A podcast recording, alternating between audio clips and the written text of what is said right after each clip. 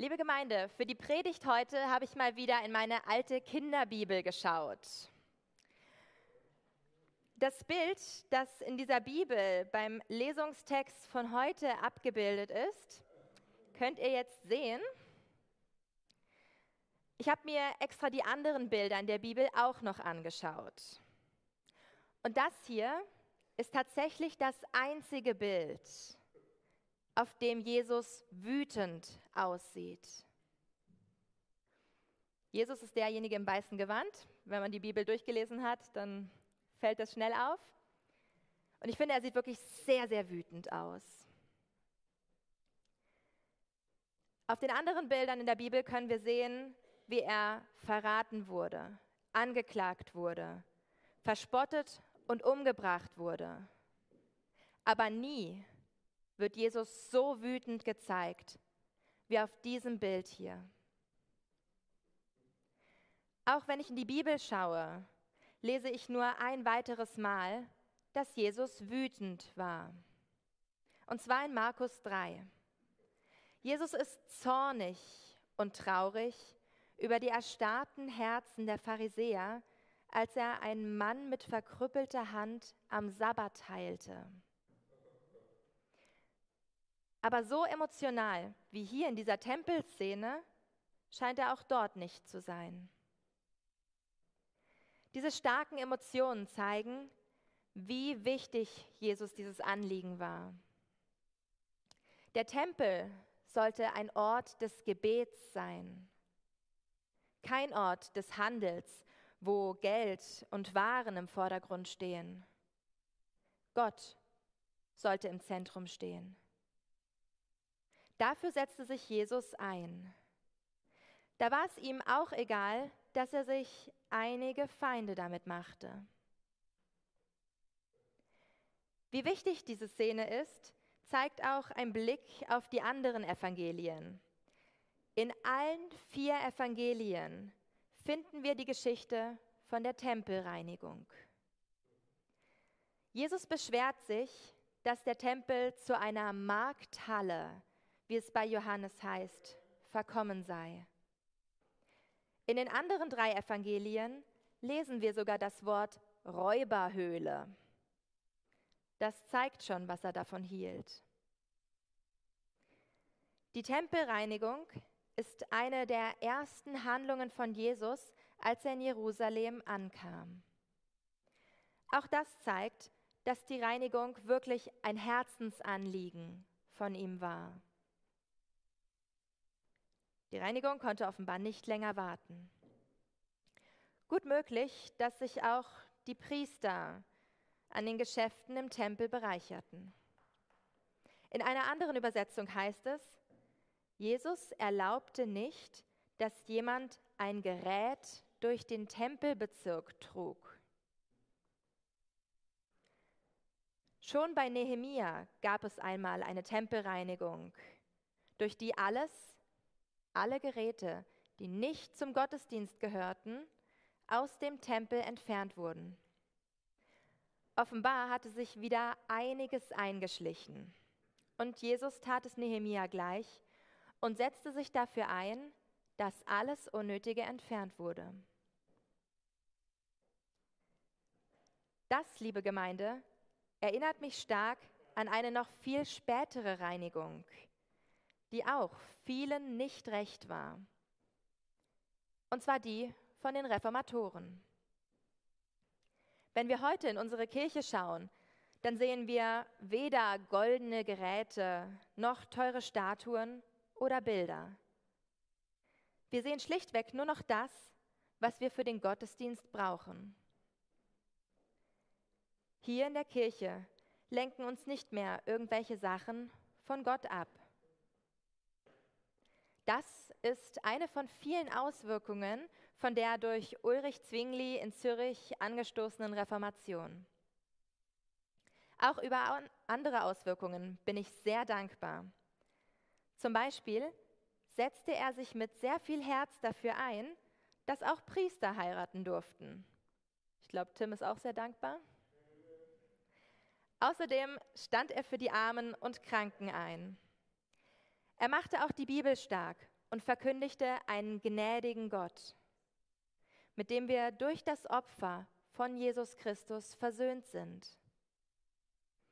Weil Jesus Christus der alleinige Mittler zwischen Gott und Mensch ist, beten wir keine Heiligen an. Weil in der Bibel nichts vom Fegefeuer steht, müssen wir keine Ablassbriefe kaufen und keine Angst vor solchen Höllenqualen haben.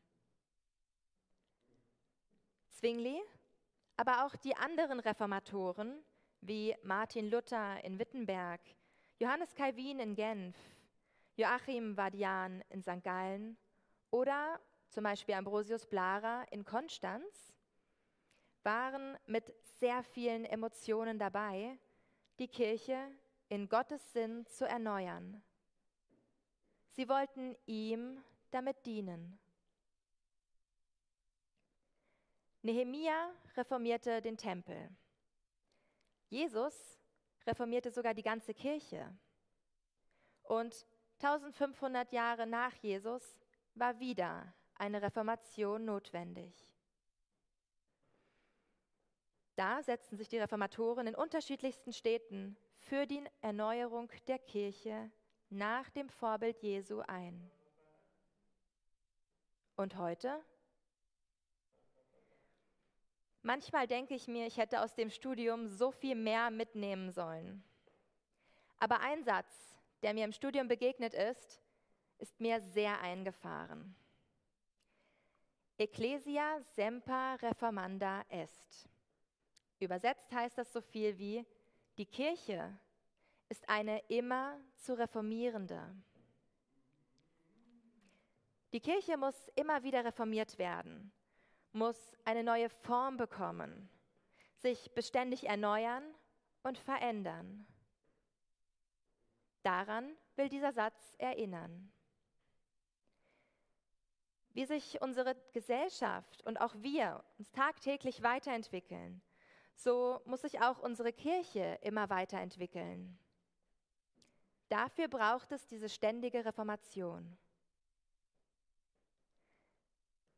Reformieren, erneuern, verändern heißt aber nicht, dass wir uns vom Fundament wegbewegen sollen. Im Gegenteil. Jesus wollte, dass es im Tempel wieder um Gott gehen kann. Und auch die Reformatoren wollten wieder eine Ausrichtung auf Jesus Christus hin bewirken.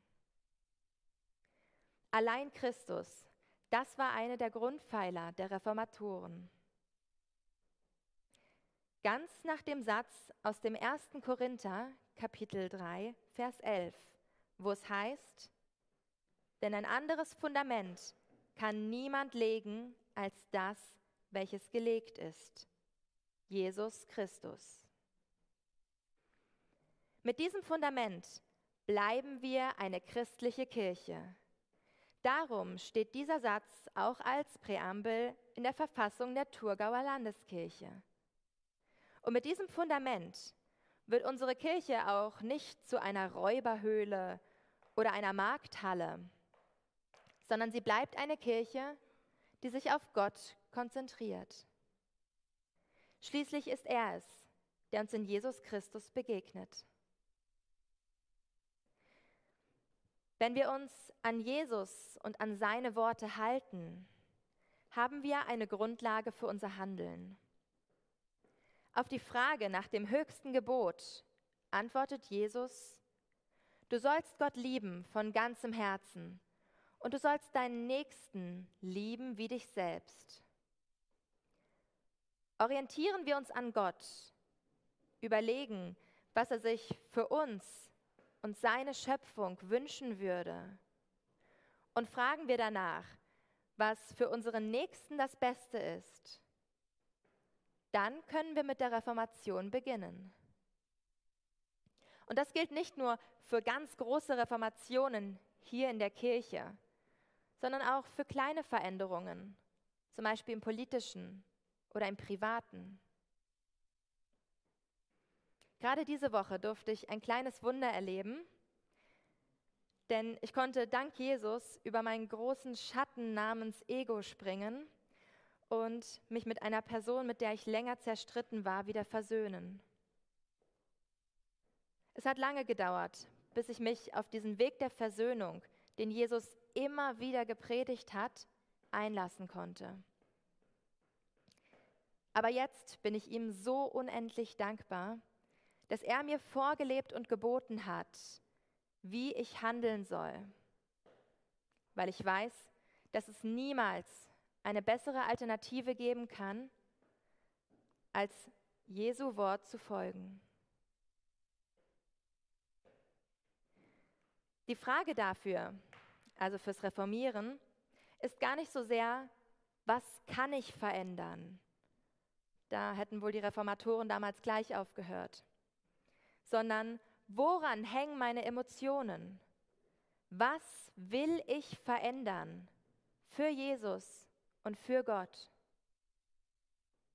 Denn der Taufvers von Mavis gilt uns allen. Gott sagt zu jedem von uns, sei mutig und entschlossen. Lass dich nicht einschüchtern und hab keine Angst.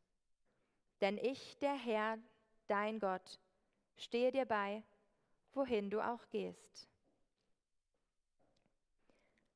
Gott hat Jesus begleitet, als er im Tempel radikal aufgeräumt hat und ganz Jerusalem dabei auf den Kopf gestellt hat.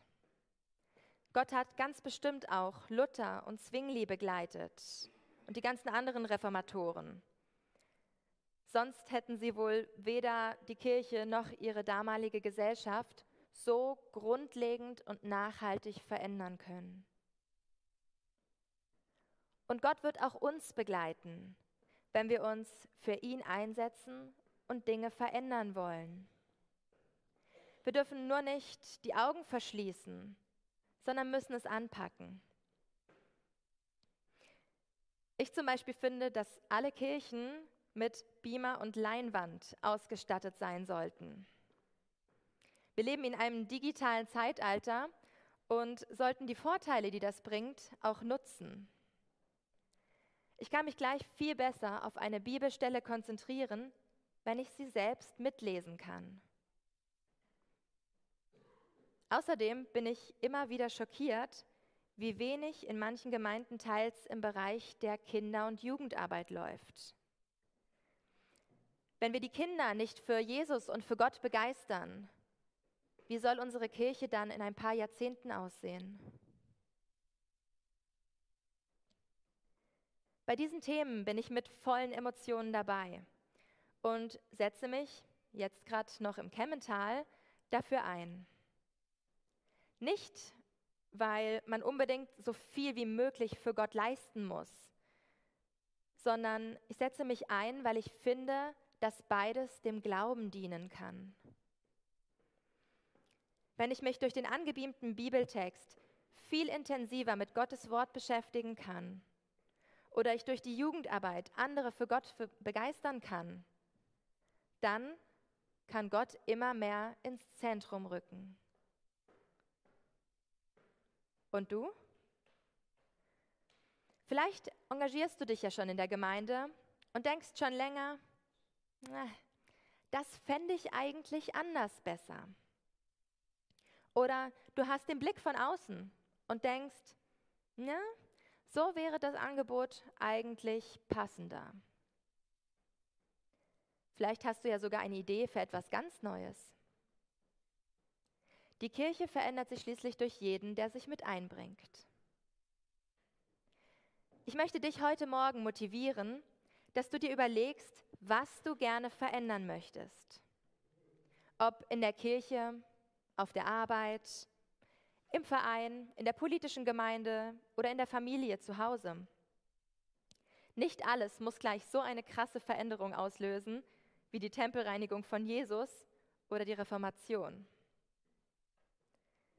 Als Christen haben wir meiner Meinung nach den Auftrag durch den Schöpfungsbericht, dass wir uns ganz umfassend um diese Welt kümmern.